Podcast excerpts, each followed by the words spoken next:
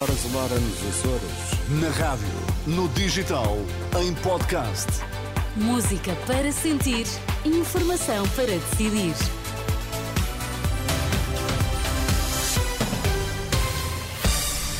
Notícias na Renascença, destaques esta hora. António Costa não dará conselhos de bancada e não tem idade e vontade de meter papéis para a reforma. Taxas de risco de pobreza em Portugal está acima dos 40%, sem transferências sociais.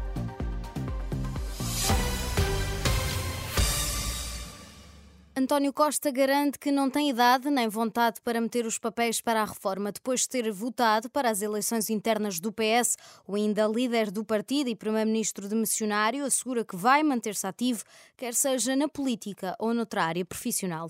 Há uma coisa que é certa, não tenho nem idade para meter os papéis para a reforma, nem vontade de meter os papéis para a reforma e, portanto, eh, vou trabalhar e eu vou, falo aí com gosto. Tenho tido a felicidade ao longo da vida com exceção de dois anos, ter tido sempre trabalhos que gostava de ter. Acho que também é ter, é ter novas oportunidades, ter mais trabalhos que me deem gosto. António Costa deixa a liderança do PS oito anos depois e diz estar disponível para dar conselhos ao próximo secretário-geral do partido, mas só se isso lhe for pedido. Não, não é a voz da experiência. O, o secretário-geral do próximo secretário-geral do PS poderá contar comigo para aquilo que desejar e que eu possa fazer e que seja e que sinta que possa ser eh, útil, mas, mas deixo lá ter a liberdade de querer saber se, se quer contar comigo ou não, eles, eles vão de saber. António Costa promete que não dará conselhos de bancada, declarações depois de votar para as eleições internas do PS que decorreram esta sexta e sábado. Na próxima noite ficamos a saber se o próximo secretário-geral socialista é Pedro Nuno Santos, José Luís Carneiro ou Daniel Adrião. E com a contagem decrescente para as legislativas, os partidos vão escolhendo os seus candidatos às listas. Esta noite foram apresentados alguns dos nomes que vão concorrer a São são pela Iniciativa Liberal, nomes anunciados pelo presidente do partido, Rui Rocha. Temos dito que este é o partido das ideias e é verdade, mas temos noção também que um partido de ideias se faz também com pessoas. E eu quero dizer-vos alguns nomes que fazem parte desta candidatura. Quero dizer-vos que, no Círculo de Setúbal, vamos apresentar a Joana Cordeiro como cabeça de lista.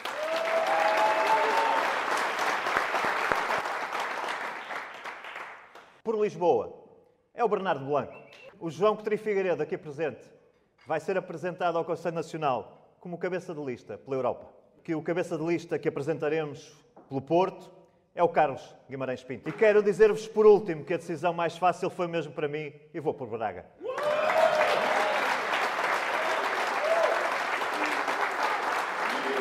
Bernardo Blanco, número 1 um por Lisboa, Guimarães Pinto pelo Porto, Rui Rocha volta a concorrer por Braga. São alguns dos nomes apresentados pela Iniciativa Liberal e vão ser propostos pela Comissão Executiva aos Conselheiros Nacionais numa reunião marcada para este sábado. Não fossem os apoios sociais e a taxa de risco de pobreza em Portugal rondaria os 42%. A conclusão consta de um estudo de dois investigadores do Observatório das Desigualdades, que se baseou em dados do INE no ano passado. O músico António Pinho Vargas tem novo disco. O compositor está a editar Lamentos, um álbum com três peças novas que escreveu para a orquestra.